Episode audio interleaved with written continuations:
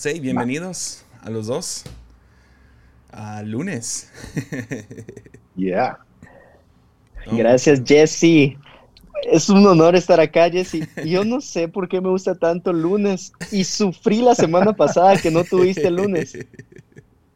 Ya, es que, ¿sabes qué? Iba, primero invité a alguien innombrable y me dijo que no. Y luego de último momento estoy en un chat con unos podcasters y uno de los podcasters empezó a sacar la teoría de, de la próxima vida, o sea, de qué pasa después de morir, más bizarra y fumada del universo. Y le dije, grabamos ya. O sea, yo tengo como 10 minutos para empezar a grabar.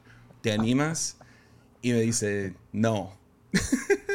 no, no, ahora tienes que contar el Besh y quiénes fueron los dos. Ya, pues el, eh, primero ah, va a estar pronto, entonces no hay problema. Pero este, ah, el segundo era Benjamín Enríquez. Entonces, uh, ya, eh, tienen un podcast se llama Catálisis. Entonces, por favor, gente, métale presión para que pueda. Nunca, nunca he escuchado lunes. ni catálisis. Así que una disculpa. Ya. No, está, está, muy bueno el podcast de Catálisis, son, son muy chidos. Sam y, Benjamín son, son buenos amigos. Y Benjamín, ah, sí, yo creo que hace hongos. Creo que esa es su onda. Toma hongos todos los días, ayahuasca, todas esas cosas. Y luego dice que es cristiano. Entonces, pero era increíble, tenía como siete mundos, nos mandó mensaje, o sea, fotos. Yo estaba como, esa es la cosa más increíble que he visto en mi vida. Es como un videojuego después de que mueres. Tienes que vencer en todos estos mundos para finalmente llegar al cielo. No. Entonces, ayúdenme, gente, los que escuchan lunes, los 12 a, presionar a Benjamín a venir y explicar su teoría. Yo sí quiero escuchar eso. Sí, suena increíble. Pero bueno. Pero tiene, tiene algún fundamento, algún argumento que tú digas, ah, pues sí puede ser por ahí. Pues yo no sé de dónde sacó todas estas fotos y todo, entonces como que es alguna teoría por ahí, no sé ni cómo se llama, pero era como tipo Dungeons and Dragons o catalán o no sé cómo se, no, ¿cómo se llama el juego? No es catalán, el juego el que juega, tú, tú lo juegas, eh, Juan Diego, ¿no? El como tipo role player, no sé cómo se llaman. Son juegos donde tú eres un personaje y tienes ciertos poderes y bajas cartas. ¿Es Catán? ¿El que dicen que es Catán? Catán, Catán. Es tipo así. Es como, yes, esto suena increíble. Y esta es su teoría doctrinal. Ah, entonces yo quería escuchar. Oye, ¿qué es peor? ¿Qué es peor? ¿Siete mundos, conquistar niveles después de muerto o Flat Earth? la tierra plana. El de Flat Earth también tiene como que sus siete mundos. ¿Has visto eso? Que tienes la Tierra como está y luego tienes el muro de, de hielo, que es como Antártida, ¿no?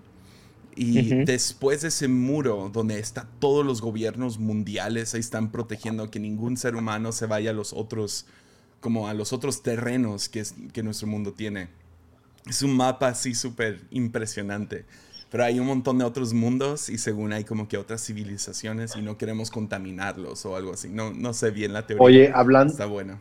hablando de, mapas, eh, mis hijos aman Risk, un juego de mesa, no se lo ubican, Risk. En donde como que tratas de conquistar diferentes países y continentes y toda esa onda, ¿no? Eh, pues me obligaron a comprar el Risk de Lord of the Rings, uh. la, edición trilogía, que es así como collectible. Oh, Tardamos dos horas en leer los instructivos y entender las reglas del juego. Nada más para aprender a jugar el juego ese. ¿Y ya lo eh, sí, ya lo jugamos. O sea, cada juego te dura entre 3 y 4 horas. Es, o sea, mínimo el, tiempo de juego, 3 horas. Pero además, cada que juegas, tienes que explicarle a la persona con quien juegas las reglas del juego. Entonces, si alguien nuevo, nuevo va a jugar, tienes que explicarle los, o sea, las movidas, los mundos, conquistar, toda esa onda. Y para el tiempo que les terminas de explicar cómo se juega, o sea, ya es como que se acabó la noche, me explico. Entonces, pues me acordé de los mapas porque mis hijos me obligaron a jugar Risk Lord of the Rings. Me siento super nerd jugando. Este, y lo peor que pasa es que los tres somos tan competitivos, yo, Jared y Lucas. Pero ¿quién es más? ¿Quién es más? Yo siento que Jared. Rara ¿En serio? sí, fácil. Rara vez terminamos un juego. Así de que ya no quiero jugar. y, alguien avienta los monos, me explico, y se acabó. Es como, cuando jugabas videojuegos, ¿no? Y ibas perdiendo y le, le, picabas a pagar a la consola y te ibas con tu control. no, pero, pero Juan Diego es más competitivo que todos. Todos, todos. Sí, fácil. Fácil. Jugué básquetbol con él y fue, fue una experiencia. y, y, de hecho ya jugué básquet con los dos. Andrés también jugó acá una vez. La mueve, Andrés la mueve. Oye, Jesse, neta que tú juegas básquet. Sí, pero soy como, soy como la versión gorda de Jokic. Imagínate. si Jokic ya está gordo, yo soy la versión gorda de Jokic. Me voy, camino de un lado al, otro de la cancha y no puedo pasar también. lo bueno es que. Pero Jokic juega. Bueno. Lo bueno es que era el más grandote, entonces podía, podía agarrar los rebotes con eso. Eso sí. Pero bueno, eres grande aquí en México, pero vas a Estados Unidos, está chaparro. No, en Estados Unidos nunca jugaría básquetbol. Aquí por lo menos puedo. Mis manos están un poco más altas. Pero ganaron los Lakers. Mira. Yes. no, no, no saques ese tema. No, ese tema no, tenía que salir. ¿Sabías ese tema no tenía que salir. Que hicimos una apuesta aquí el lunes, yo y Juan Diego Luna. Espérate que... me está dando náusea ahorita. Solo. Tenemos que averiguar cómo me los vas a pagar. Pero. Todavía no me has pedido uno. o te mando el que yo quiera. No sé. No llegamos a esas reglas, entonces tenemos que hablar de eso. Pero hicimos una apuesta de que él iba a los Clippers y yo a los Lakers. El que llegara más lejos se ganaba un libro. Pero si uno de esos dos equipos se ganaba el, o sea, el campeonato, era un libro por mes por un año. No. Entonces le debo 12 libros. oh, wow. Yep. Sí, pero no, oh, sé, no, sé, no, sé, no sé cuál, cuál enviarle primero. Mándale, mándale uno de esos libros de, niños de 99 centavos y este y ya cumpliste la apuesta. No, y yo, y yo la regué porque ya fui y escuché la apuesta otra vez y yo fui el que dijo, pero que no sean libros muy caros, que no sea como así grandotes. Entonces, que sean libros normales. Ah, entonces sí. ¿12 libros? Tengo ahí. 12 voy, libros. Voy a, voy, a, guardar un espacio en mi librero para esos 12 libros. Va a ser muy bonito. era fácil apostarle a los Lakers, Jesse. pues era fácil. No, los no, Clippers, ni saquemos ese Clippers eran los favoritos. Fácil. Desde el inicio, todos decían los Clippers. No, a ver, espérame. Eh, eh, Anthony Davis no, no, no, no. Eh, haciéndose, la, la fácil a LeBron, no. Cuando inició todo, dijeron los Clippers son los favoritos a ganar. Eso estaba en todos lados. Los Clippers le acercaron a LeBron y Anthony Davis en el Summer League. Acá todos así. Y se burlaron de los Lakers porque los Lakers querían a Kawhi también. Pero los Clippers agarraron a Kawhi y ya, ya dijeron, ya, ya ganamos. Y así actuaron durante toda la temporada y fueron una vil vergüenza para Los Ángeles. Porque el orgullo se les subió a la cabeza y perdieron contra un gordo llamado Jokic.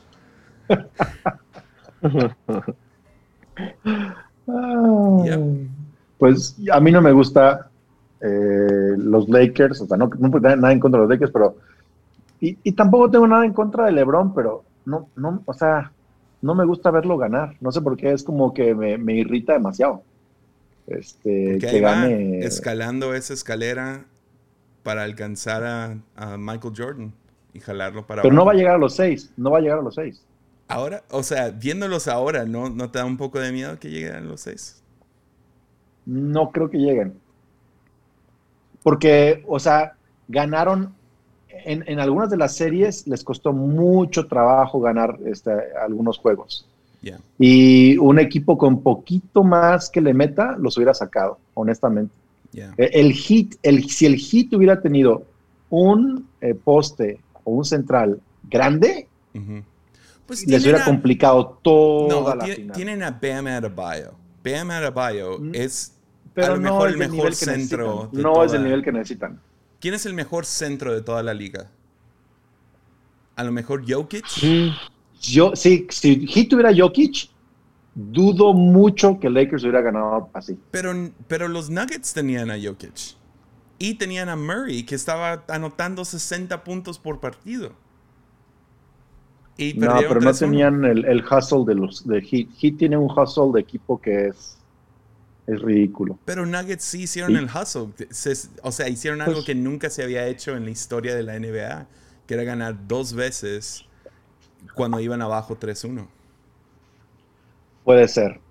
O tuvieron suerte nada más los Lakers, pero... A lo mejor sí. Está bien, felicidades. No, tuvieron, honestamente tuvieron a Davis. Sí veo a LeBron ganando dos anillos más, sí, solo sí, Davis lo carga, como lo cargó en estas finales, que no entiendo por qué se llevó el MVP LeBron. fue... Exacto. No, Y no solo si lo carga Davis, si lo siguen cargando los árbitros. Davis por el amor de Dios, cargaron un chorro de partidos. por lo menos el MVP sí era para Davis. No, no, no. Davis sin LeBron no, ni llegó a los playoffs. O sea, una vez llegó a la primera ronda de los playoffs. Es mutuo. Los dos se cargan. Yo entiendo que sí. LeBron el año mm. pasado sin Davis pues ni llegaron a los playoffs. Juntas Espíritu a los dos, de Grassman fuera. No, no, no, pero así es con cualquier equipo de campeonato. Podrías decir, pues mira los Warriors, ganaron un anillo sin KD, pero ya que entró KD, pues ganaron, o sea, se unen las dos fuerzas. Y para los Warriors eran tres, eran, tres, eh, eran tres elementos, ¿no? Eran Steph, Clay y KD. En ofensa y luego tienes a Draymond Green, que es a lo mejor el mejor defensor de los últimos 5 o 10 años. Ah, entonces, por eso es como la dinastía, ¿no? Pero ¿qué hace KD? Se va a los Nets y ¿qué agarra? Agarra a Kyrie, porque así funciona, tiene que ser dos. Y es la razón que Clippers es como... ¿Cómo, ¿Cómo se les fue? Tenían a dos de los mejores en defensa y ofensa con Paul, con Paul George y Kawhi. Y no salían de la tercera ronda. Entonces, yes. Segunda oh, ronda. Oh, well. Segunda ronda. Respeto tu teoría, no la comparto es tu podcast. Pero es lo mismo con, con, Michael Jordan o Kobe Bryant. Fue cuando se unieron con alguien más.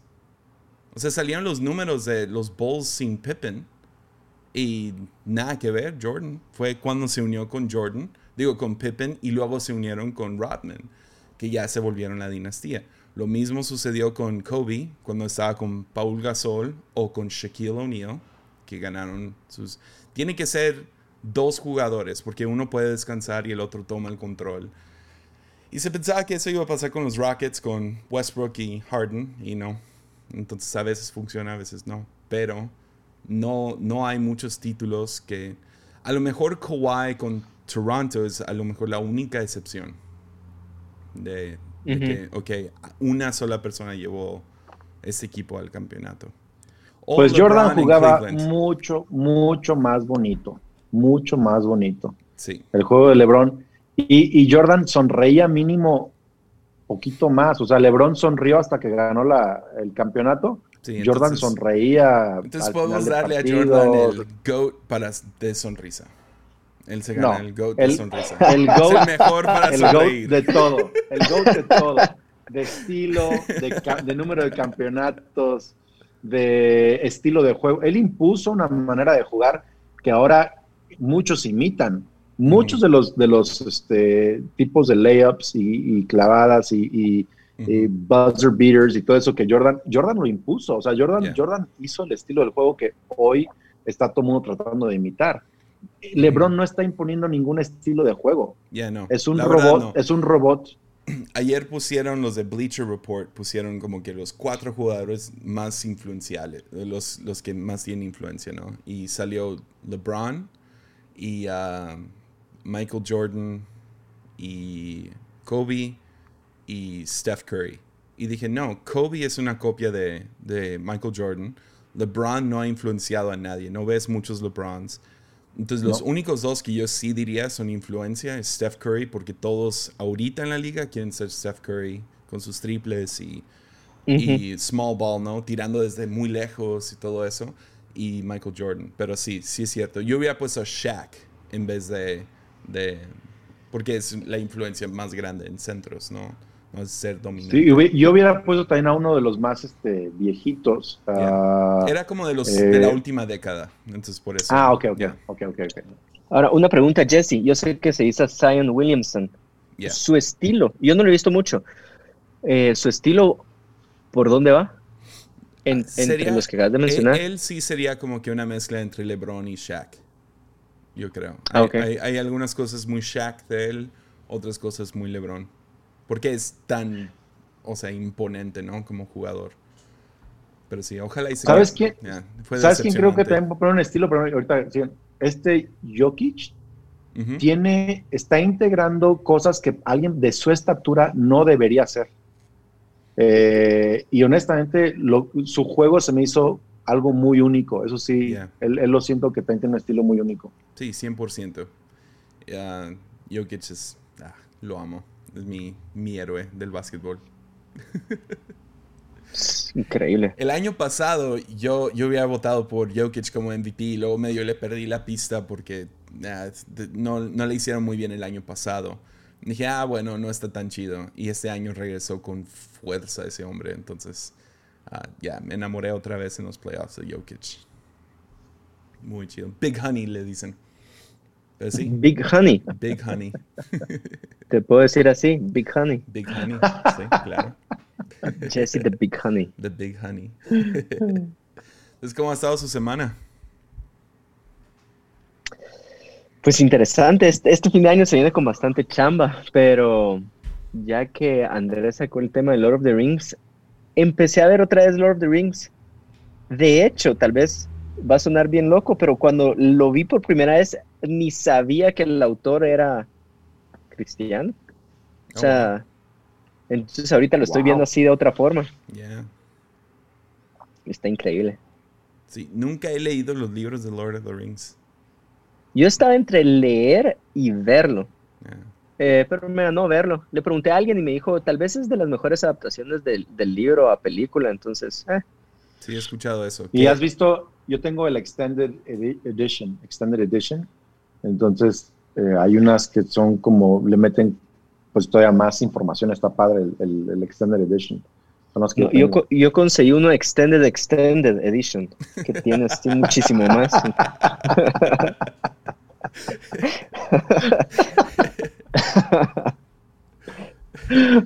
Iba a decir un chiste de Michael Scott, pero no lo voy a decir.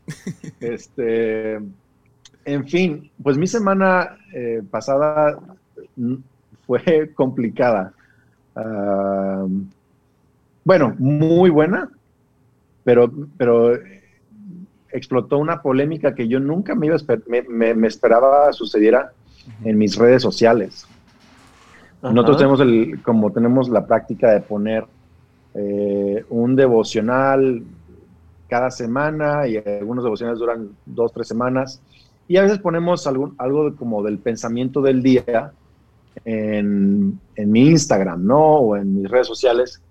Y usualmente ese pensamiento del día o la meditación del día está pues vestida con algún tipo de arte. Eh, tiene algún fondo, algo eh, que nuestros, pues, nuestros equipos eh, hacen. Entonces, nuestro equipo de arte con Chris Lee escogieron, porque estamos hablando de, escuchar la voz de Dios, y usamos tres personajes, el personaje de María, la madre de Jesús, eh, Pablo y Elías. Mm. Y entonces encontraron pinturas artísticas, ni siquiera retratos religiosos, sino pinturas artísticas de los tres personajes.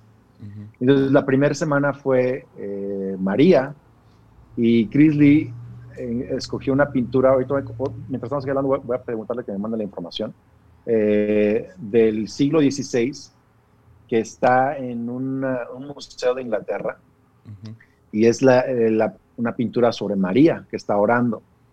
Entonces, pues para ilustrar el mensaje del día, y está hablando de María, pues tomó esta pintura y la puso en una esquina de, la meditación del día. No, bueno, no sabes la polémica que se armó. Los comentarios, los ataques, piedra de tropiezo, idólatras, ecumen, de toda la onda nos tiraron. Nunca me esperé eso. Fue, fue. Qué loco. O sea, creo que son los posts que más comentarios han tenido eh, eh, ever, o sea, en, mis publicaciones. Es una locura. ¿Y mínimo leyeron el devocional o nada que ver? Nomás vieron la imagen y... Nomás vieron la imagen y lo tiraron. Yo, yo hace años, ah, cuando recibí mi certificado de ordenación, Ah, fue cuando todavía teníamos las tarjetas de teléfono aquí en México. ¿Te acuerdas de esos? Que tenías que comprar tu tarjetita de, para usar los teléfonos públicos. Y como no tenía celular, compraba esas tarjetas y venían con diseños. Y uh, compré uno y, o sea, nomás pedías, ¿no? Me das una tarjeta Telmex de 50 pesos o lo que sea. Y nomás te daban una tarjeta y siempre venían con algo, lo que sea, algún tipo de arte. Y me dieron uno con la Virgen. Y, uh, pero así súper Guadalupe, ¿no? y, pues sí, lo sé y todo eso. Pero de chiste, en mi oficina, pues, o sea, no hay nadie más. Puse la tarjeta a un, o sea, a un lado, lo pegué en mi certificado de ordenación, nomás de, de troll, ¿no? Y llegó un pastor invitado y entró a mi oficina y se enojó tanto conmigo que tenía ahí la Guadalupe en mi certificado. Era una tarjeta de teléfono. Y ya, pero sí, es súper chistoso cómo se... Como por lo menos aquí en México, no sé si la mayoría eran de México los comentarios, pero tienen, cristianos tienen un desprecio muy fuerte por María. Es muy interesante. Sí, es, o sea, yo entiendo, entiendo el tema de la idolatría de muchos y el trasfondo de muchos y todo eso, ¿no? Pero, pero el desprecio por la persona de María es, eh, o sea, creo que es algo que tiene que el cristiano superarlo, o sea, porque sí es muy arraigado. Entonces, yo les decía, yo puse ahí, les dije, a ver, leemos a nuestros hijos, ahora tú ya tienes eh, a Yeye, Juan Diego, pero leemos a nuestros hijos la Biblia con ilustraciones. Y están las ilustraciones de, de Adán y Eva, de Moisés, de Noé, de tanta gente y de María también. Hay ilustraciones cuando da a luz a Jesús y el pesebre y todo eso. Nadie se escandaliza de las ilustraciones de la Biblia de un niño. Pero ¿por qué se escandalizan si usamos una ilustración artística, ni siquiera sacra, artística, para un devocional? A mí me sacó mucho de onda eso.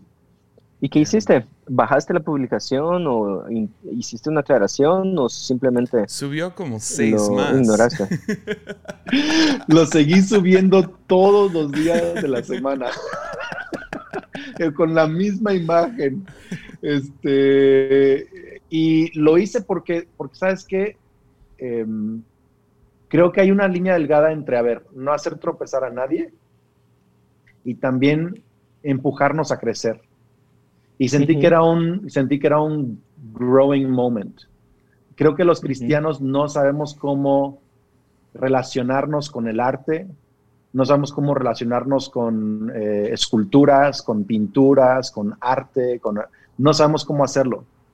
Eh, y para mí es muy triste. Entonces, eh, yo tengo una convicción muy fuerte acerca del arte. A mí me, yo, yo puedo pasar horas en un museo. Kelly me odia por eso, pero porque ella se harta en cinco años, se harta. Y, pero yo puedo pasar literal horas en un museo. Mi sueño sería, mi sueño sería que los lobbies de todos los más vida sean galerías de arte. Sería mi sueño. Y donde hay pinturas, y hay exposiciones, y hay este, esculturas, yo amo eh, mucho el arte. Un eh, crucifijo hecho de cigarros fumados. Come on. bueno, a ti sí te gusta molestar, Jesse. A ti sí te gusta molestar. no, perdón, te interrumpí. Síguele. No, no, dale. Pero a lo que voy es que no sé dónde, quizás Jesse, tú porque has leído tanto, no sé dónde hubo esto. Porque mira, a ver, Dios mismo dice en los diez mandamientos, no te hagas imagen, ¿no? Pero luego cuando les dice, construyen el tabernáculo y el templo, está lleno de imágenes. O sea, hay querubines, hay ah, ángeles, hay imágenes de árboles, de hojas, de estrellas, un montón de cosas en el templo. Puede estar, puede estar equivocado, pero no era una forma eh, de contar la Biblia para aquellos que no tenían acceso a, pues, esa lectura. Cristianismo, ah, después, o sea, después de Pentecostés y todo, del cristianismo hasta ahora, siempre ha tenido una relación muy cercana con arte, porque uh, tenían en cuenta toda la gente que no sabía leer, ¿verdad? O no tenían acceso a la Biblia porque pues no se imprimía y todo eso. Hoy en día eso ya no es tanto un problema, pero era para gente que no sabía leer. Les explicaban la Biblia. Entonces tomas a gente como Rembrandt o aún gente más famosa como uh, Leonardo y los las tortugas ninjas, ¿no? Estos, cuatro personajes. Ah, pero todos estos enseñaban con su arte. Era, era una manera de, de, enseñar teología, era, ok, cautivarte dentro de eso. Ahora tenemos películas, tenemos, o sea, ¿cuántos cristianos no ven una película cristiana de Jesús y dicen, ay, me ministró? Eso es lo que hacía el arte de 1600. O sea, esas, esas pinturas del Renacimiento y todo eso. Pero el arte lleva mucho tiempo Ah, muy conectada con la iglesia. Pero por alguna razón sí ha sido un punto de contienda para la iglesia durante los últimos dos mil años también. El gran divorcio entre la iglesia ortodoxa y católica en el año 1000 fue por íconos, porque ah, se perdió en la traducción, pero los de la iglesia ortodoxa creían en iconografía. Entonces, tenían dentro de sus templos grandes o sea, pedazos de arte, pero el problema es que gente empezaba a idolatrar a los íconos y la iglesia católica, que es chistoso que ahora ya se ha volteado, ¿no? Que los cristianos son los que, no, no tendrás así imágenes, pero la iglesia católica está a favor. Pero la iglesia ortodoxa dijo, no, podemos... Bueno, ahora ya tenemos el contexto, pero la iglesia católica no lo, no lo entendió, pero la iglesia ortodoxa del este enseñaba a través de su arte y creían que podías provocar adoración a través de estas imágenes. Pues la Iglesia Católica, por la traducción de los lenguajes, entendieron que la Iglesia Ortodoxa estaba enseñando que podías adorar los, los las imágenes. Ay, no. Entonces, eso fue el punto de contienda con la iglesia ortodoxa y por eso fue la primera división de la iglesia este-oeste, ¿no? Que ahora conocemos como la iglesia católica, iglesia ortodoxa. Y, ah, luego en, mil, en 1500 con Martín Lutero, Martín Lutero restableció arte dentro de la iglesia, fue uno de los pioneros con eso. Y, uh, y es muy interesante porque hubo. A ver, espérame, espérame, Jesse, quiero, que lo repitas, porque muchos evangélicos usan, a, y claro, justamente a Martín Lutero como el pionero de, de la reforma de, nuestra fe hoy en día, pero quizá nadie o muy pocos saben que el mismo Martín Lutero restauró el arte a la iglesia. Eso está fuertísimo. Fue, fue uno de, no fue como que el principal, porque fue durante como que un avivamiento que Dios estaba haciendo en muchos lugares. Entonces fue el renacimiento. Había muchas cosas sucediendo en el año 1500, como tecnología siendo avanzada y por eso Martín Lutero pudo hacer lo que hizo con, con los libros y poder imprimir y todo eso. Ah, también ah, poder viajar a lugares se volvió algo mucho más común. Ah, tenían cosas como la plaga negra, que tenían que lidiar con toda este, esta pestilencia. Ah, y luego muchas doctrinas chocando dentro de la iglesia. Ah, y luego reyes imponiendo su voluntad. Entonces era un caos de tiempo, pero de ahí salió la iglesia protestante, se descubrió América, se, descubrió, se descubrieron diferentes cosas para tratar con pestilencias. O sea, un montón de cosas salieron aparte del arte. Pero el arte y la fiesta fueron dos cosas que sí empujó Martín Lutero. Tener fiesta, música dentro de las reuniones, dentro de sus servicios. Y podemos considerar a lo mejor la reforma como un avivamiento.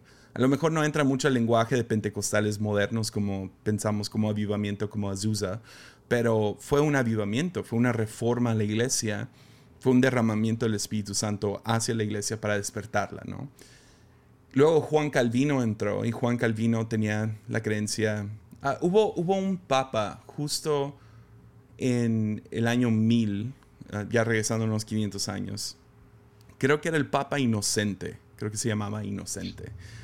Y él, él fue el que peleó duro contra la iglesia ortodoxa y removió todos los tambores y todos los instrumentos y el arte de la iglesia, totalmente matando por completo el avivamiento de milagros que estaban sucediendo dentro de la iglesia. Algo muy similar sucedió con Juan Calvino, que entró y se volvió muy celoso acerca de la doctrina y como empezó a querer encajonar. Y hay muchas cosas que respeto acerca de Juan Calvino, pero eso fue a lo mejor un área donde creo que todos podríamos estar de acuerdo donde la regó. Pero eliminó música, eliminó arte y se puso muy celoso con enseñanza, que la enseñanza fuera como que el, el principal enfoque del el clero y, y terminó matando mucho de lo que, muchos de los milagros que estaban sucediendo ah, dentro de la iglesia.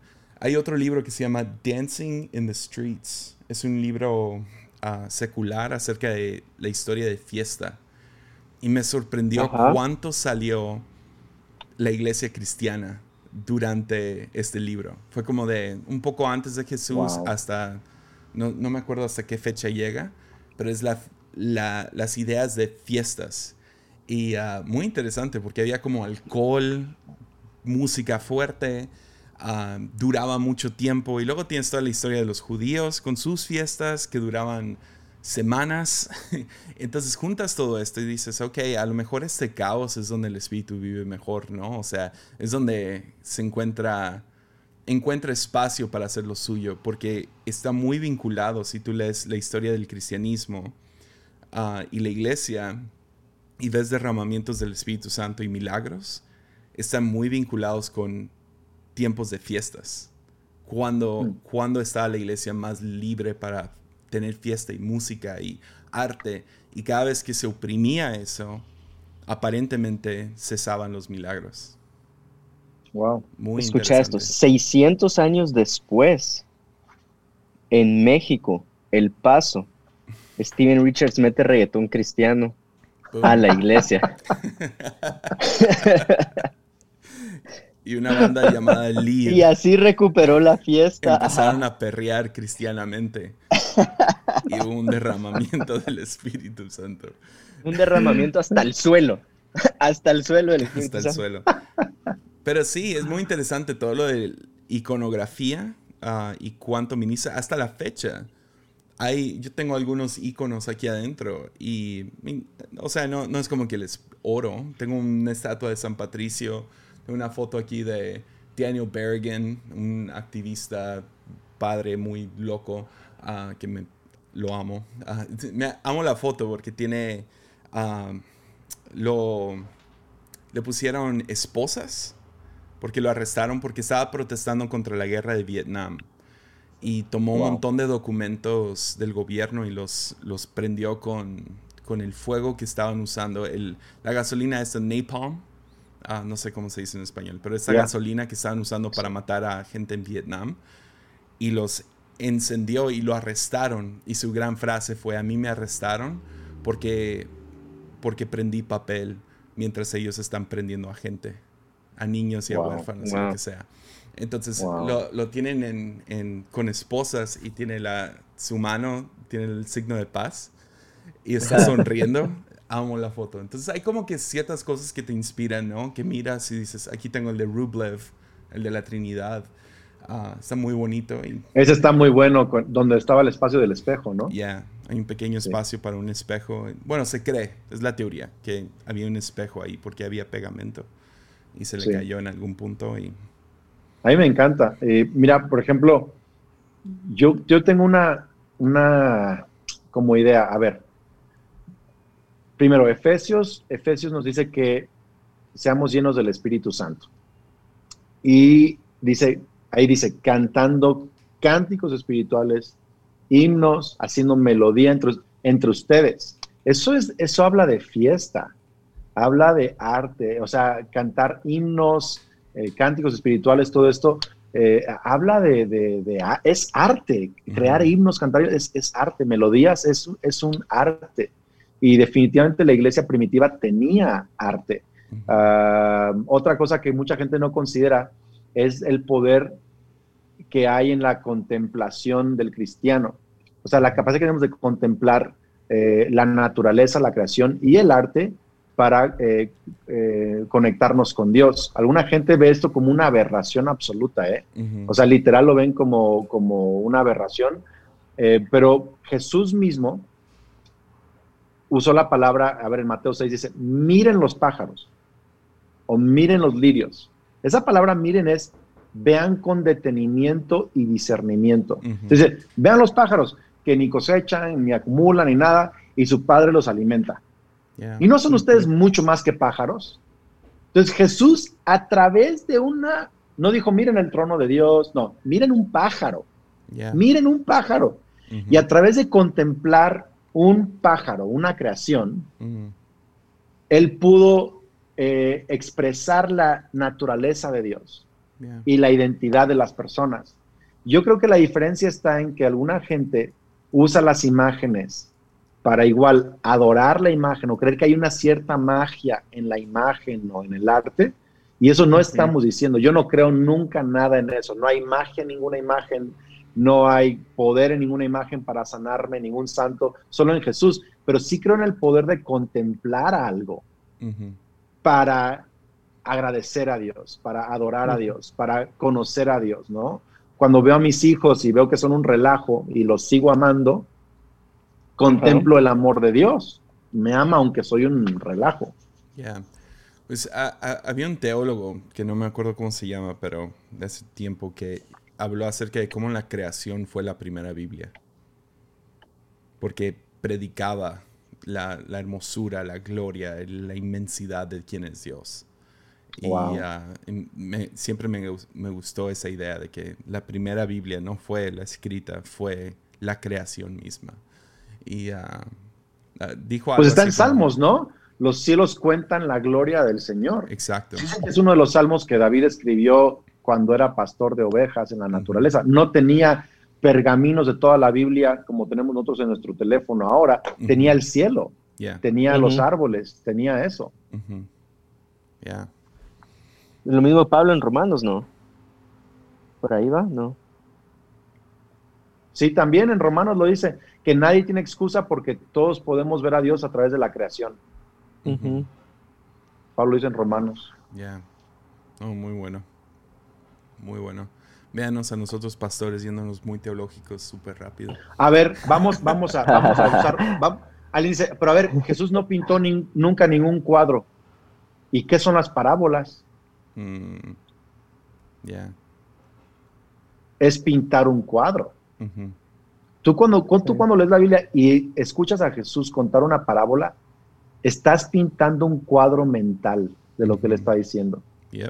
Eh, se dice que en aquel entonces eh, no era tan popular las pinturas, eran más popular las parábolas y las representaciones. Entonces, si, si eh, bueno, eso fue muy, muy griego. Entonces, si el, si el gobierno quería dar a conocer una nueva ley, harían una representación artística, incluso oh, en la plaza, con actores y todo, para dar a conocer un nuevo edicto, una nueva ley. Igual así enseñaban muchas cosas, Jesús enseñaba con parábolas. Entonces, yo no creo que Jesús está peleado con el arte. Algunos cristianos están peleados con el arte. Ya, 100%. Jesse, ¿te consideras artista, no? Ah, mis manos no hacen lo que quiero que hagan. Entonces, nunca he encontrado algo que pueda hacer con las manos bien. O sea, um, pero lo aprecio mucho. Um, pero en su tiempo la fotografía y los videos, ¿no? Sí, fotografía y videos ahí medio podía sacarlo. Ahora, trato de como que enfocar esa energía hacia predicación y podcast y, y um, ojalá... Escribir libros. Ya, escribiendo. Uh, que sea un, un medio por el cual puedo sacar esa energía. Pero ya, no. Ah, quiero. mi abuelo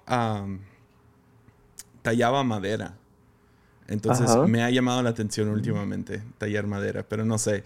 Empecé a ver videos en TikTok acerca de tallar madera. Súper artesanal.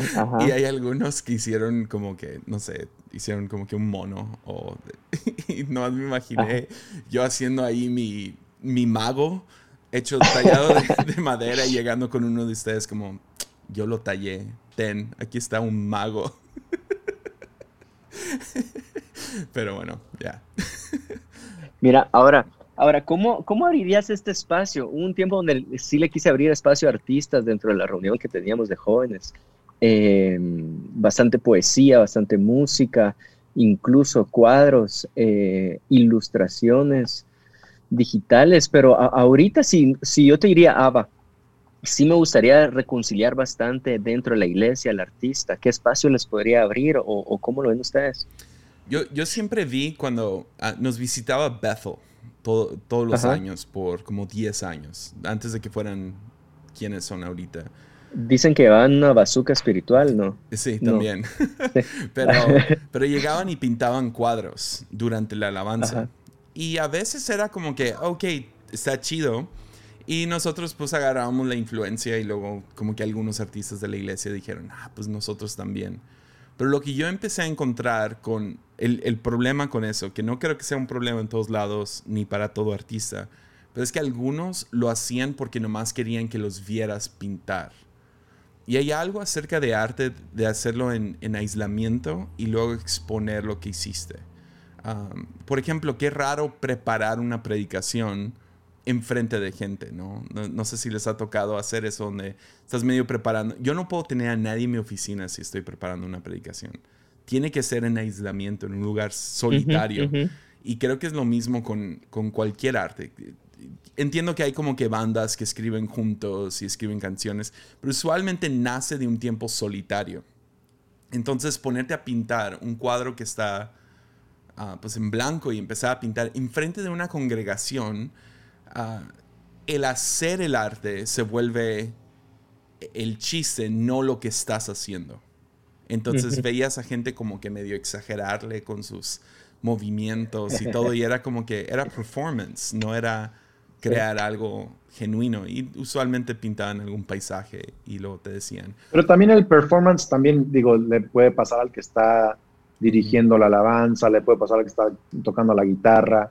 Eh, no estoy tan seguro que el tema es hacerlo en público o en privado. Creo que sí hay arte que yo, no podría crear en, público, pero, pero también he visto arte en público muy bonito. he visto en, las calles de, Europa alguien eh, bailar espontáneamente una canción, alguien pintar cosas en, la calle y es fascinante observarlo. La diferencia entre eh, arte yo creo, genuino, auténtico o arte falso, es que, como tú dices, el arte genuino no se crea para, para ¿cómo te digo? Para exponerme a mí, eh, se crea para exponer algo más grande que yo.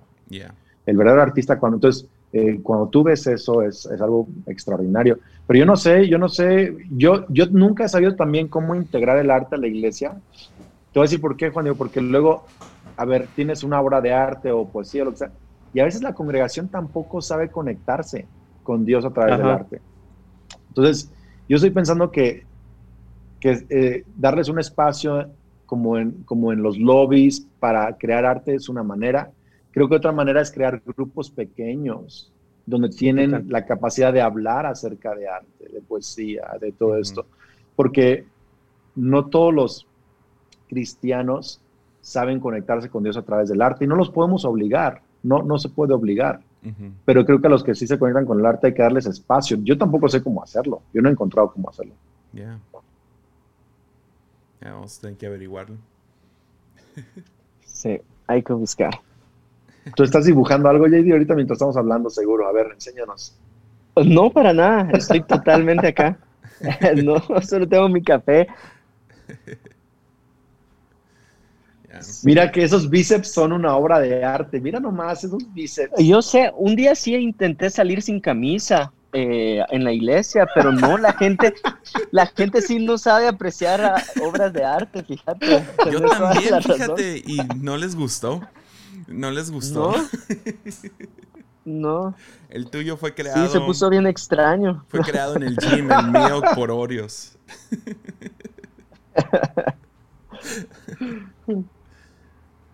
¿Hay alguna, hay, alguna película o algo que, vieron recientemente que pueden que nos recomiendan?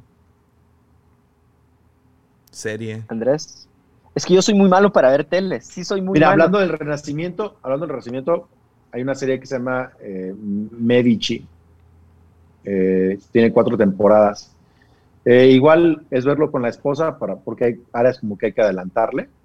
Entonces, pero está padre porque habla precisamente del Renacimiento. Entonces ves, claro, la familia Medici en Florencia y todo esto, que fueron grandes promotores del Renacimiento a finales de, de los años 1400 precisamente el último como de la dinastía Medici, este Lorenzo di Medici, fue el que impulsó a, por ejemplo, Botticelli, eh, a Leonardo, fue amigo de Da Vinci, o sea, Leonardo da Vinci, de, Michelangelo.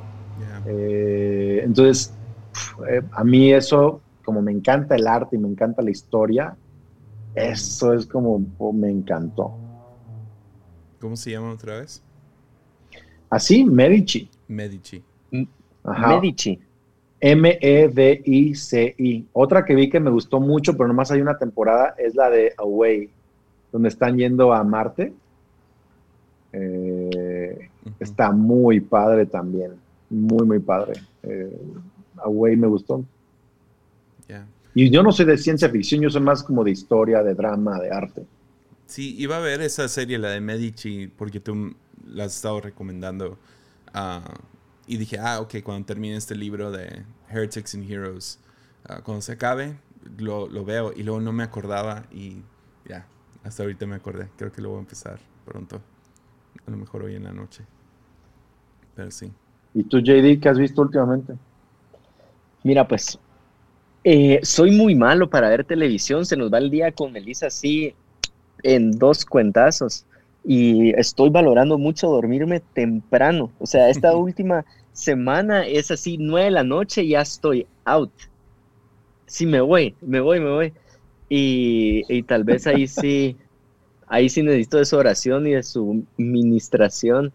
Encontré unas pastillas que me hacen dormir.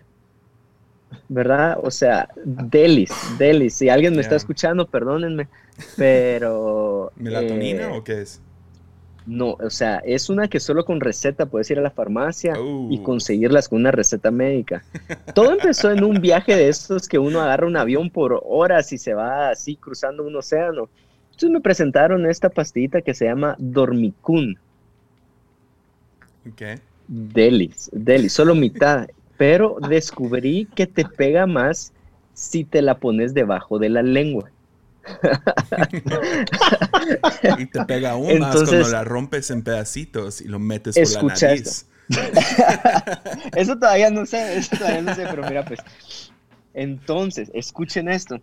Eh, sí, tal vez sí, sí ya está en esa línea donde estoy diciendo, ah, sí estoy dependiendo de esta cochinada. Así en esta línea de no sé si es vicio o no es vicio, pero ¿quién de nosotros no tiene un vicio? Entonces, eh, pero ese no es el punto. Entonces, me voy a dormir a las nueve de la noche y me estoy despertando como a las cuatro y media, cinco de la mañana. Delis, delis, delis. Entonces, casi no, me, no estoy viendo tele. Eh, porque estoy valorando bastante mi tiempo, mi tiempo de sueño. Ahorita a los 30 años empecé con bastante achaques. Me duele la la muñeca, o me duele la cadera, o me duele la espalda. Y con el sueño estoy recuperando bastante de eso. Entonces, ando en esas. No miro casi nada de tele. Ahí oran por mí para dejar esa onda. Ya. Ah, pero escucha esto, ¿no te recordás qué pasa? O sea, he tenido varias noches donde hago cosas que, o sea, borro cassette. Entonces, em, una noche cuando salió Stranger Things la última temporada. Fue hace bastante. Me tomo una de esas y no había visto como que la primera vez que sale el monstruo grande. Y al día siguiente le digo, Chini, no terminé de ver el capítulo, pongámoslo otra vez. Y me dijo, mi amor, anoche lo pusiste tres veces. Y me dijiste, es que no lo pude ver bien y lo repetía. Y es que no lo pude ver bien y lo repetía. Entonces son esas cosas que no me acuerdo. Eh, o sea, sí tengo que estar acostado antes de tomármela. Una vez me levanté y había frijoles, como un caminito de frijoles desde la cocina hasta el baño y mi teléfono estaba lleno de frijoles y yo, ¿qué habrá pasado anoche? Melissa me contó que me, me quedé dormido comiendo mi plato de frijoles, así.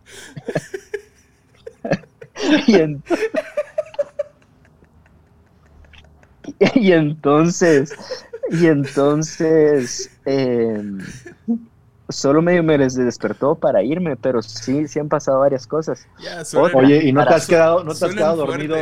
Este, ¿no te has quedado dormido ahí tratando de hacer algo con, eh, con tu esposita? Va a escuchar esto. Es solo porque es lunes y porque los amo.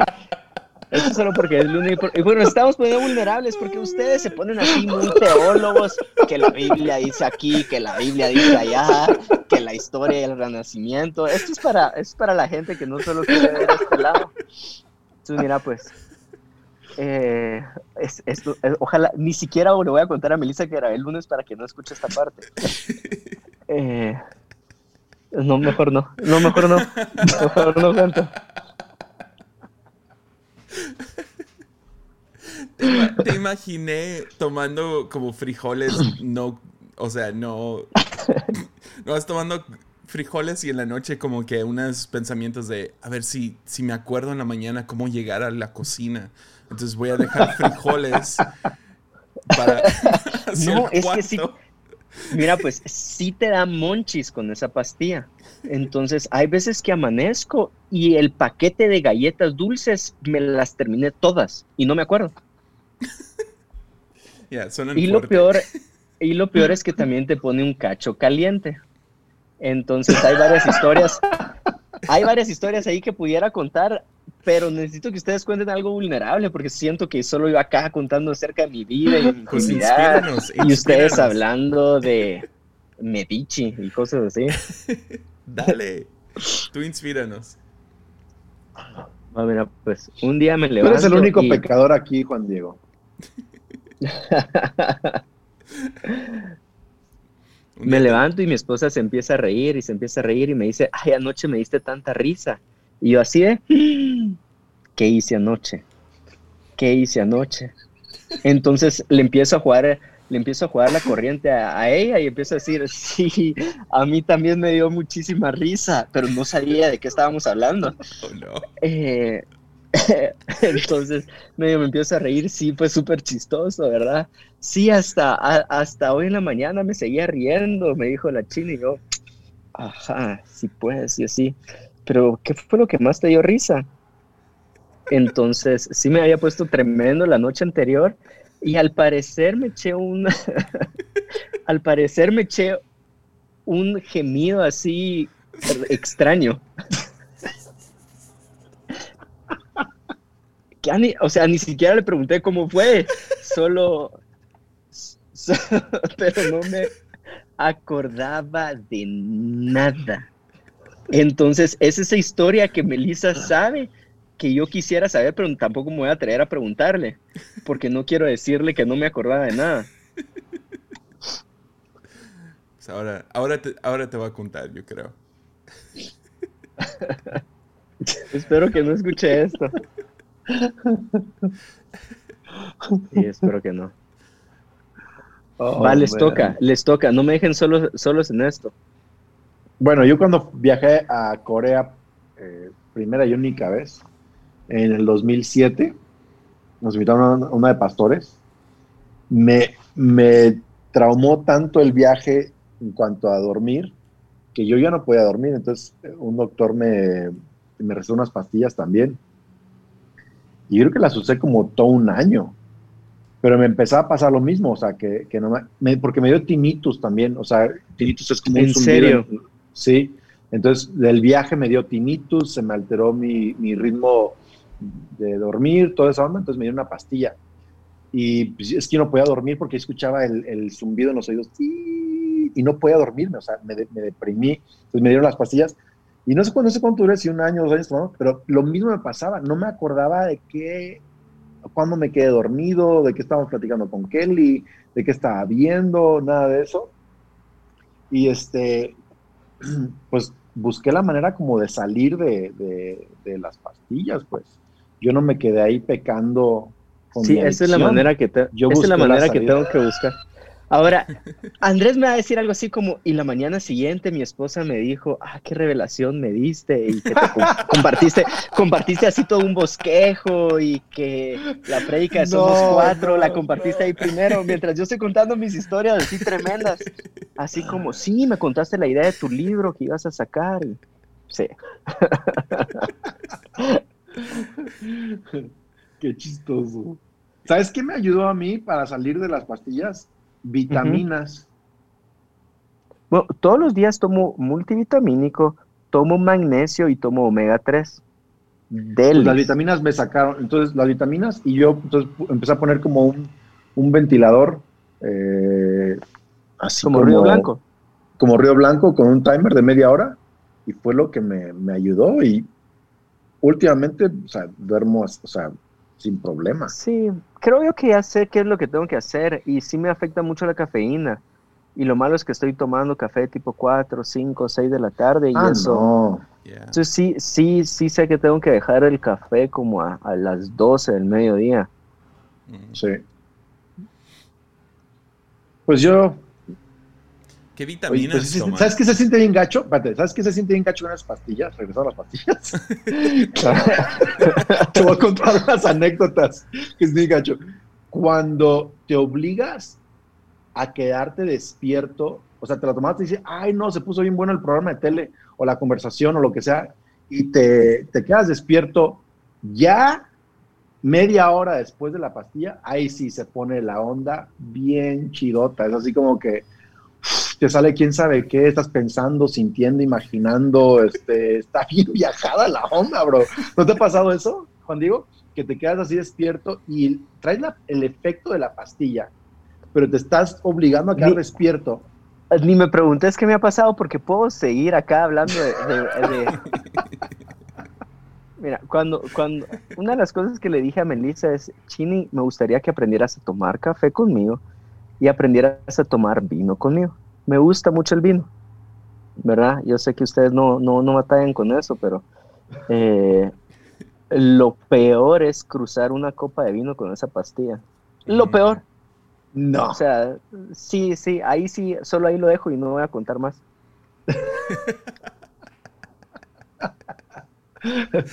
wow. Bueno, a mí también me gusta el vino. Me gusta el vino. Que, que a mí me gusta. De uno a es que tanto los, español, los vinos españoles me gustan. Y me, eh, me gusta mucho eh, la Rioja, o sea, la, la, uva, el vino de Rioja, me, encanta. Mm. Me encanta eso. ¿Tú cuál? No, la verdad es que era mentira, era solo para que lo dijeras tú.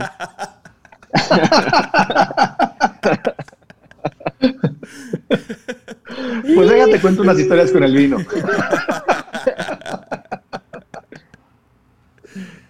A, mí me ha, dado, me ha dado dos ataques de pánico en mi vida.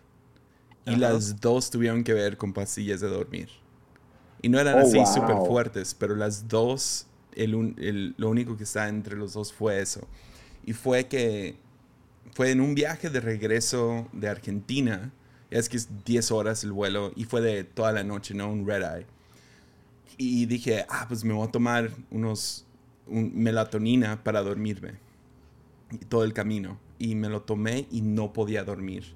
Y como que se me cruzó de que no me puedo dormir a pesar de porque estoy incómodo en el, en el avión. Pero y luego tomé esa pastilla. Entonces yo creo que estaba como que, sí, drogado o lo que sea. Y no podía dormir. Y me acuerdo sentándome en el baño del avión como que... Estaba mal. Horrible. Y luego otra vez fue también yendo ahora hacia Argentina, ah, que tenía que dormirme temprano. Y odio eso, cuando tienes que dormir temprano y sabes, me tengo que dormir temprano para amanecer bien. y no puedes. Y fue lo mismo, tomé una pastilla y no podía dormir por el estrés de que ah, tengo que levantarme a las 3 de la mañana o lo que sea. Entonces sí, no tengo muy buena... No, no tengo historias sexuales con, con pastillas, pero...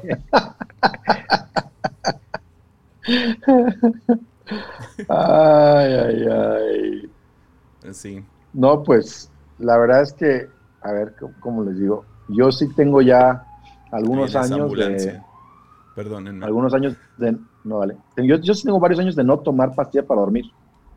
O sea, es como que incluso cuando voy a viajar o así, ni, o sea, ni siquiera. No, no sé, es como que me obligo, no sé si es por la edad o qué es la onda, pero, pero porque ya soy más grandecito que ustedes. Pero yo no sé qué, qué me pasa que, que sí duermo. Eh, o sea, puedo dormir casi a cualquier hora del día. Eso es una bendición. Usualmente, me duermo tarde, o sea, me duermo tarde eh, y me levanto semi temprano, eh, pero puedo adaptarme, o sea, si voy a, no sé, como me toca ir a Australia, me, me, adapto para dormir en la noche allá y regreso a México y me adapto para dormir en la noche en México mm. y este, pues así, sin pastillas, sin nada y hace una bendición. Yo solo pedí a Dios. ¿No tomas mucho café o sí? ¿O algo Yo solo tomo café, tomo café hasta las 11, 12 del día. 11 de la mañana, 11. Después de las 11, 12 del día no tomo más café. Sí, eso es lo que tengo que hacer. Y no tomas como coca o algo así, tampoco. Tampoco tomo coca, nunca. Nunca tomo ni Coca-Cola, ni Pepsi, ni café. O sea, nada de eso después de la... Y Coca-Cola nunca. Solo Yo creo tres que me tomo... Red Bulls en la tarde. ¿Perdón? Solo tres Red Bulls en la tarde. Tampoco tomo Red Bulls. No tomo ningún energético, ningún Red Bull, ninguna Coca-Cola, ningún café, nada, nada, nada, nada.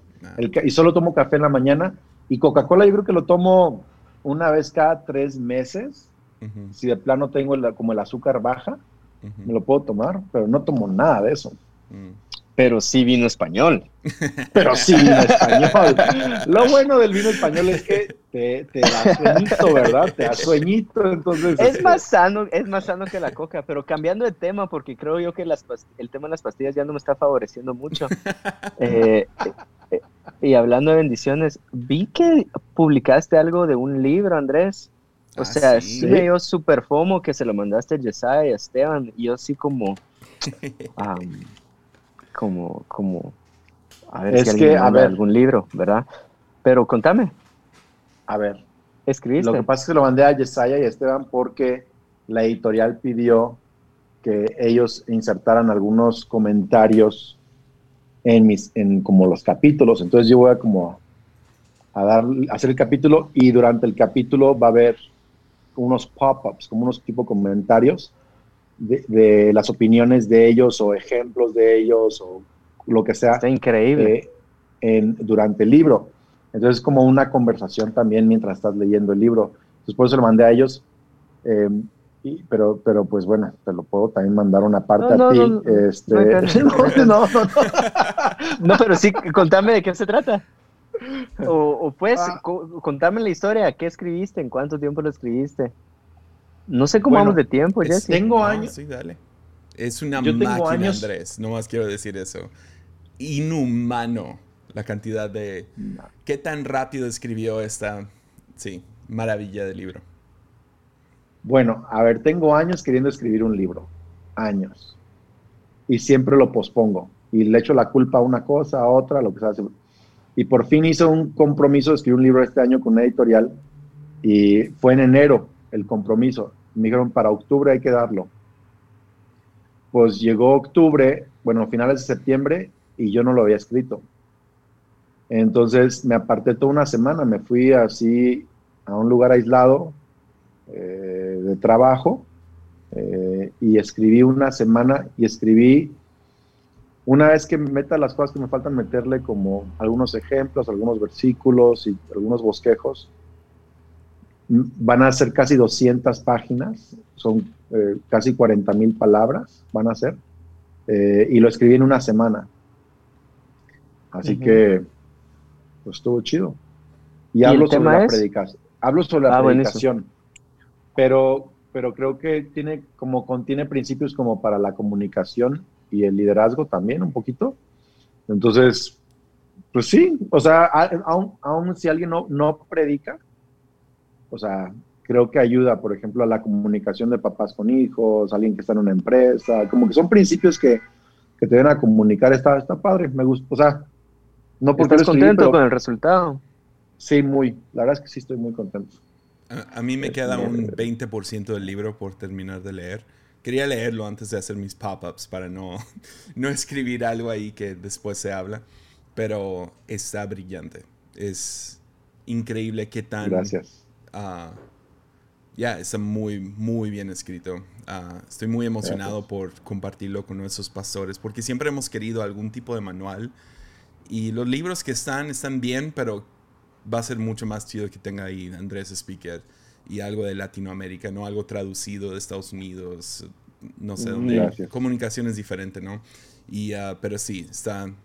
No quiero entregarlo demasiado. Yo nomás quiero decir que a lo mejor el título que te mandé está mejor que el título que, que te escogieron. ¿Sabes qué me están diciendo? Que como acaban de publicar, como acaban de publicar un libro que tiene el título de expositiva en el título, que sería demasiado y me están como poniendo ahí trabas para el título. Ya. La verdad me gustaría entender, pero no sé de qué están hablando. ah, es que, a ver, sí te, digo, a ver, eso sí lo puedo, lo puedo decir. Hay un término que yo me invento o me inventé en cuanto a estilo de predicación. Ahora hay predicación expositiva, hay eh, predicación textual, narrativa. Jesse mezcla mucho la expositiva con la narrativa. Él es muy así de ese tipo. Ah, y hay predicación, eh, yo, yo, agregué una predicación, bueno, es expositiva, textual, tópica, temática, narrativa, y yo agregué expositópica, que es la combinación de la predicación tópica y expositiva. Y es la que yo, yo predico pero es como que un término que yo me inventé, pues. Ya. Entonces, Yesaya, Yesaya dice que debería titular el libro Expositópica. Sí. Y como, como subtítulo, que se llame. ¿Cuál es el nombre ahorita? El, que tienen. Creo que la editorial le quiere poner como nombre eh, tu predicación a un nuevo nivel, o no sé, una, una serie que poner en la, en la editorial. Hay que pelearlo. Ahora, en la portada sale una foto tuya. Así. No sé. No, está bien. ¿Por qué? ¿Tiene que pues, salir foto mía? No, o sea, sería chilera así una tu foto. Así. pues, o un arte. Con una imagen. ¿Por qué no ponemos a la Virgen María predicando en el título.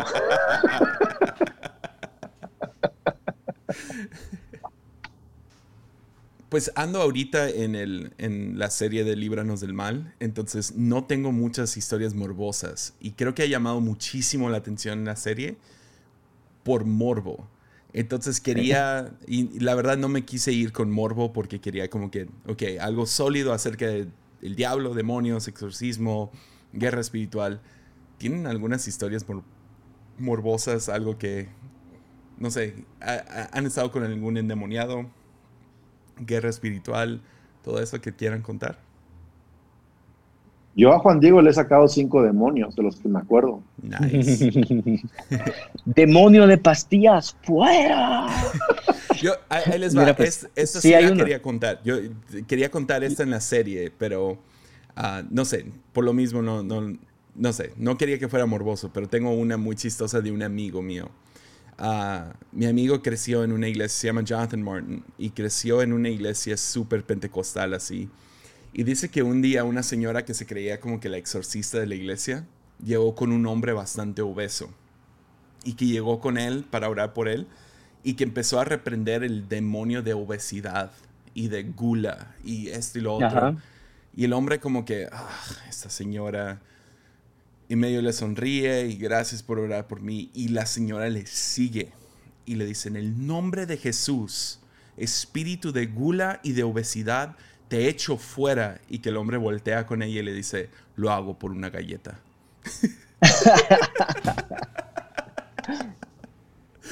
do it for a cookie. Inserte ese tono de voz diabólica, ¿no? ¿ah? Ah, me encanta esa historia. Pero sí, si ustedes tienen una, dale Juan Diego, perdón por interrumpirte. Va. Em, acá se acostumbra en el último año de colegio hacer como una fiesta o un viaje de graduandos. Entonces estaba en mi último año de colegio, hicimos una, un viaje de graduandos, nos fuimos a, a un lugar así, toda la promoción. Y entonces, eh, para mí era así como, estos, o sea, no sabía que esta fiesta de graduandos era para tomar y para así, ¿verdad? Entonces, agarro mis audífonos y me voy y digo, voy a interceder por, por toda mi promoción. Entonces pongo así Marco Barrientos, medley de oración, me voy a interceder así por todo un jardín. Estoy que como una hora y media intercediendo por ellos. Y entonces regreso con esta onda de decir, yo quiero que mis amigos sepan de Jesús, o sea, que sepan de Jesús. ¿Qué puedo hacer? No, no me gusta que estén tomando. ¿Qué puedo hacer para, para presentarles a Jesús? Ya sé, les voy a meter miedo. Yo regreso así con mi grupo de amigos y les digo, ustedes sabían que los demonios son reales. Entonces, empiezo esta conversación, está un poco, un, poco tomado, y empiezo a decir, sí, a mi papá le pasó esto, y empiezo a contar como varias historias de exorcismo que le pasó a mi papá, ¿verdad? Y entonces uno de ellos se voltea y me dice, sí, tenés razón, eso es real. El que menos te imaginas, o sea, el que no tiene ningún eh, concepto de, de, cristianismo, que sabes que no tiene a Jesús en su corazón, yo por lo menos lo en camino esto para presentarles a Jesús. Entonces me dice, sí, sí es real. Eh, desde que tengo siete años, todos los años en una fecha me aparece un demonio y lo empieza a escribir y me dice, tú sos mío, tú sos mío. Entonces yo en eso ya me, ya me empiezo a asustar, ¿verdad? Es como, ajá. Y entonces, eh, y estamos todos en un cuarto y empieza a decir, sí. Y este demonio me ha dicho cómo debo de matar a cada uno de ustedes. No. Y, entonces empieza, empieza a describir la forma en que nos iba a matar a cada uno. Y entonces en, en ese momento todos así como, o sea, pálidos, sin palabras. yo pensando, eh, esto me salió por donde no quería, ¿verdad? Y entonces eh, de hecho, era tanto el temor que uno de ellos se le empieza a llenar los ojos de lágrimas de miedo, cuando miras que es un llanto de miedo. Eh, y él se da cuenta que le estamos empezando a tener miedo. Oh, y empieza a decir, pero no me tengan miedo, no me tengan miedo. ¿Verdad que sí me tienen miedo? De hecho, voy a hacer una prueba para ver si ustedes me tienen miedo.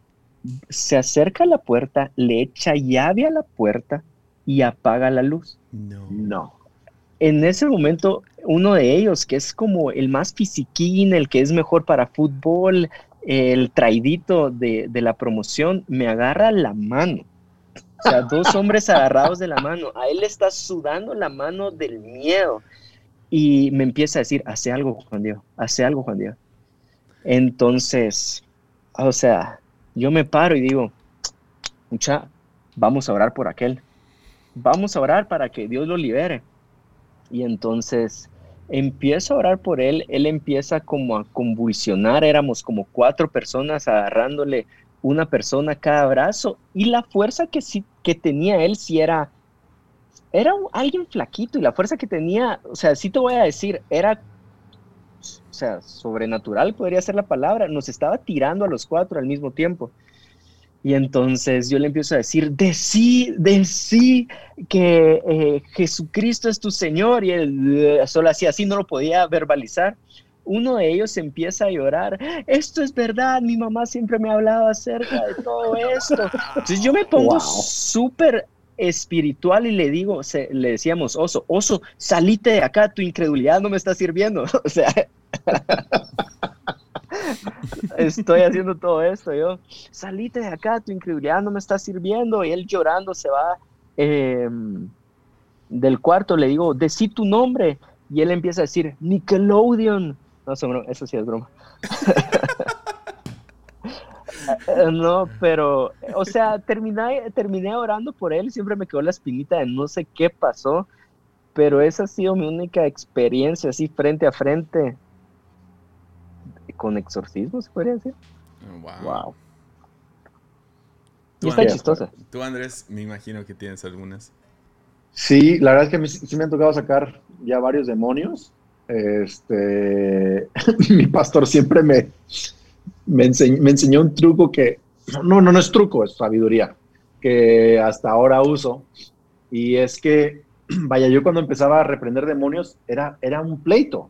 Como está, como está contando este, o sea, me vomitaban, este, eh, decían un montón de cosas, gente trataba de, sujetarlos. Y, yo, la yo llegué a un punto donde dije, ¿sabes que Yo no vuelvo a echar fuera ningún demonio. O sea, yo no, ya, aquí, Entonces mi pastor me enseñó. Dice, mira, eh, tú tienes que atacar esto desde el punto espiritual y natural. Le dije, ¿cómo? Me dice, sí. En Cristo tienes autoridad y si la persona no se está sometiendo después de que tú pronunciaste el nombre de Jesús y reprendiste el demonio, es porque esta persona también, el enemigo la está usando para distraerte. Así fácil. Dice, entonces yo lo que he hecho es que le digo, a ver, si no te calmas y hablas conmigo, normal, fríamente, voy a llamar a la ambulancia para que te lleven a un, eh, hospital psiquiátrico. Entonces, eh, si quieres resolver esto y podemos orar, necesito tu atención ahorita. Entonces, apelas a la, mente natural de la persona, eh, sin pelear con él. Y, y luego lo guías a una oración de libertad en Cristo y toda esta onda. Lo increíble es que cada vez me ha funcionado. Es increíble, o sea, cada vez me ha funcionado. Y algo que yo no, algo que yo no creía también es una. La otra cosa es que algo que yo no creía era el tema de que casas, que habían casas embrujadas. Yo no creía eso. O sea, se me hacía como, ay, como decirte, o sea, pues sí, de, Hollywood. Pues no, no tuvimos una casa hace años donde mis hijos siempre tenían miedo, siempre soñábamos este, pesadillas. Mi esposa escuchaba ruidos en la casa y me dice, Andrés, aquí hay algo. Me dice, yo me imagino a la persona que vivía aquí antes y la veo haciendo hechizos. Digo, que no manches. O sea, no, no, no somos de eso. Le digo, tranquilos, o sea, ¿cómo crees? Me dice, sí, la señora que vivía aquí era una bruja. ¿Y a ti no, y tú no sentías nada en esa casa? Pues es que yo soy más así como, o sea, sí sentía, pero decía, ah, son mis emociones, no hay que tener miedo, Cristo con nosotros. yo siempre recordaba la historia de George Whitfield, que un día se le apareció un demonio mientras estaba durmiendo en una campaña, se le apareció un demonio así enorme y él sintió la presencia y se, despertó y lo vio así, la figura enfrente de él. Le dijo, ah, ah, nomás eres tú y se volteó y se echó un pedo y se fue a dormir otra vez. Este, ah. es George Whitfield. Esa historia me encanta. Entonces, yo como que esa es mi, mi actitud, ah, eh, me vale y así. Pero mi esposa me dijo, Andrés, no, sí está, esto está bien raro pesadillas, ruidos, temores. Literal, no quería bajar mi esposa por agua en la noche a la cocina. No, no quería, o sea, no quería salir del cuarto cuando anochecía. Entonces dije, ok, a ver, pues no sé qué es, pero voy a orar. Entonces empecé a orar en las noches, eh, cosas muy específicas. Empecé a reprender espíritus, empecé a pedirle perdón a Dios por cualquier acto de brujería, de hechicería, eh, equivocado, de pecado en esa casa antes que estuviéramos nosotros. Empecé a orar en cada habitación cuando mis, hijos estaban dormidos, declarar paz, eh, ángeles, el Espíritu Santo, etc. Lo increíble es que literal en días se rompió todo. Ni una pesadilla más. Eh, o sea, no es lo normal, ¿no? Pero ya no hay pesadillas, ya no había sentir de miedo, ya no había ruidos en la casa yo no creía que podía haber eso en una casa, especialmente si eres cristiano y eres un pastor, pero sí se puede, sí se puede, sí hay. a mí me sorprendió mucho eso. No, no sé cómo responder esta pregunta, ah, porque lo he visto bastante. Tengo mi teoría, la puedo compartir, pero ah, desde que inicié la serie, mucha gente me ha preguntado esto. ¿Crees que los fantasmas son reales? O sea, hay algo así en la Biblia. Y lo único que encontré fue como en Primera de Samuel, donde aparece fantasma, ¿no? Hay como que un así lo describe la Biblia. pero es lo único. Y medio el, el Jesús en el monte de transfiguración. Aparentemente hay algo ahí fantasmagórico. Pero, ¿ustedes creen en fantasmas fuera de lo que es demonios? ¿O es una mezcla entre los dos? ¿O Ese pasaje de Samuel es de los más frustrantes para mí, honestamente. De los más frustrantes para mí. porque es invocado por una hechicera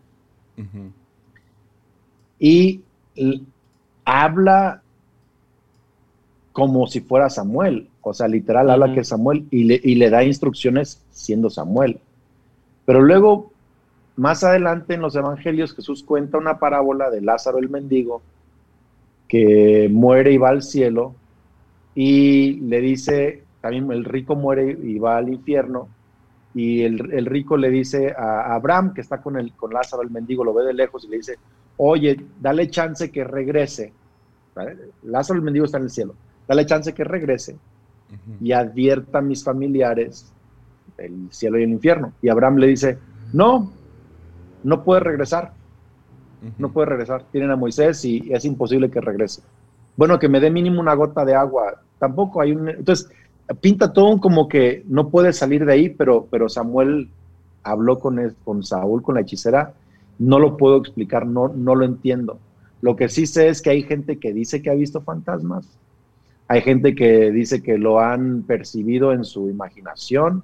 Yo siempre he dicho que es un demonio que se hace pasar por alguien más, eh, porque si hay un espíritu de adivinación y creo que, creo que el, diablo, el diablo no puede traer a muertos a hablar con sus seres queridos. Entonces creo que demonios se hacen pasar por gente muerta y usan la adivinación y, pláticas que han tenido con sus amigos acerca de sus seres queridos para obtener información y usar la información para usarla como si fueran sus seres queridos. Entonces no creo eso, pero sí me, sí me causa mucha intriga el tema de Samuel. Eh, no sé. Ya. Yo literal tengo como que tres puntos aquí escritos. Puse los, los fantasmas, eh, tres teorías. Una puede ser que fantasmas son reales, pero son raros. O sea, no es algo que sucede a todos, no nos va a tocar a todos. Entonces, si sucede en la Biblia, solo hay una más o menos evidencia de eso. Dos, la segunda teoría va muy a mano de lo que tú dices, que, son, que fantasmas son demonios causando confusión queriendo presentarse como alguien más. tres, las dos son ciertas. Es una mezcla entre los dos. Hay algunos casos donde por alguna razón nos conectamos con el mundo de gente que ya falleció con su espíritu o lo que sea.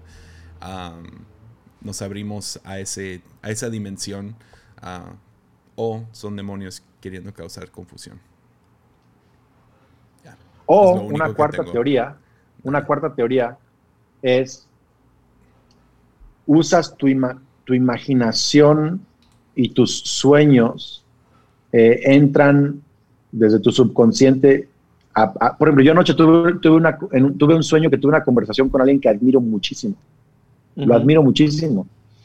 Este, y tuve una conversación con él vívida, así, vívida. Ah, y, me, o sea, yo he tenido conversaciones en mis sueños con mi abuelita, por ejemplo, que ya falleció. Entonces, yo podría, si, yo, si no sé, si no supiera, pues es que se me apareció mi abuela. No, no se me apareció. Este fue mi imaginación, mi sueño, mi subconsciente, tuve una conversación con ella. Entonces creo que también está ese elemento psicológico ahí, ¿no? Ya, ya, 100%. Sí, voy a agregar eso ahí, por si sale eso en, algunas preguntas y respuestas. Si sí son las dos que tú dices, la de, que sí son reales o que son demonios disfrazados, si sí son reales, nomás vimos uno en toda la Biblia. Eso significa que en un periodo de miles más, de años. Más o menos dos, porque el, monte de transfiguración, donde se aparece Moisés, Moisés y, Elías. y Elías, es más o menos como que, ok, Dios permitió que regresaran nomás para probar un punto y si sí, podría hacerlo en la vida de gente hoy en día. Bueno, en, un, en un tiempo de la historia de miles de años, hay dos ocasiones. Ya. Entonces, eh, no es algo que sucede cada semana, cada mes, ni siquiera quizá cada año. Si es que sí ocurre. Ah, entonces, el 99.99, 99% de las veces en mi opinión, son demonios creando confusión. Ya. Ya, por eso es raro, pero podría ser real. pero es raro. Y que te toque a ti ah, y que tú creas, ah, me tocó a mí, es bastante narcisista. Eh, es pensar que el mundo gira en torno a mí ah, y no es el caso. Entonces, yo prefiero irme con son demonios causando confusión. Porque en uno de, uno de los dos casos es una medium, es una hechicera haciéndolo, es como que de las fuerzas del mal. Entonces, para mí es más evidencia de que es demonios causando confusión, pero luego ves en el Nuevo Testamento a Dios como que trayendo al frente a, a Elías y a Moisés. Los dos también podrías argumentar, y es el argumento que he escuchado, de que pues ninguno de los dos murieron. Los dos fueron como que llevados por Dios. Entonces son dos casos de gente que Moisés, pues Dios lo enterró, y Elías se lo llevó un torbellino de fuego. Entonces son A ver, te voy a, a ver, te voy a sacar una teoría bien viajada ahorita. Dale. Así bien viajada. Esa sí está bien manchada y si me tildan de loco, perfecto. No, chidísimo. Yo escuché una vez una prédica. Eh, una mujer en, Londres, ¿cómo se llama la predicadora? Tiene un nombre así como irlandés. Uh, Sheila Walsh. Y está narrando el momento de Elías en el, en el monte del Señor, donde cuando Dios le, susurra, Dios le susurra. Y ella hace una referencia muy vaga a que fue el mismo monte del Señor donde Moisés vio la espalda de Dios mm. y donde Jesús fue transfigurado. Wow. Entonces, cuando ella hace esa referencia, mi mente se viaja en dimensiones de tiempo y eternidad. Digo, ¿qué tal si no es que Jesús solo se apareció a Moisés y a Elías en tiempos distintos, o que Moisés y Elías se aparecieron con Jesús, sino que fue un momento en la eternidad en dimensiones del tiempo. A ver cómo se lo explico. En donde la misma conversación, exacto, la misma conversación que Jesús está teniendo en ese momento ocurrió con Moisés y con Elías y estaban los tres conectados. Ya. y, también lo interesante es que Moisés le ve la espalda a Dios y en el monte de transfiguración se desvanecen hacia atrás Moisés y, Elías. Entonces eso está muy interesante. Está divertido. Nice. Está divertido. Ya, nunca voy a leer ese pasaje otra vez igual.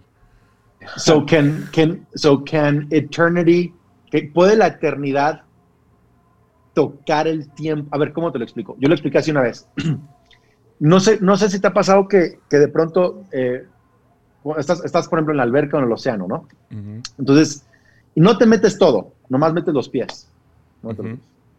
Estás seco en 99% de, de, de, tu cuerpo, pero tus pies están mojados. Si estás en el océano, las olas están pegando tus pies. Estás experimentando el océano, pero no estás lleno. Entonces, yo lo que creo es esto, que la eternidad sí se roza con nuestras vidas. Mm. Y que al rozarse con nuestras vidas, hay cosas que nosotros vemos que están fuera del tiempo y el espacio, que están en la eternidad. Y algunas de las cosas eternas que rozan nuestras vidas le llamamos fantasmas, le llamamos cosas así, pero quizás solo es la eternidad chocando con el tiempo. Wow. Ya.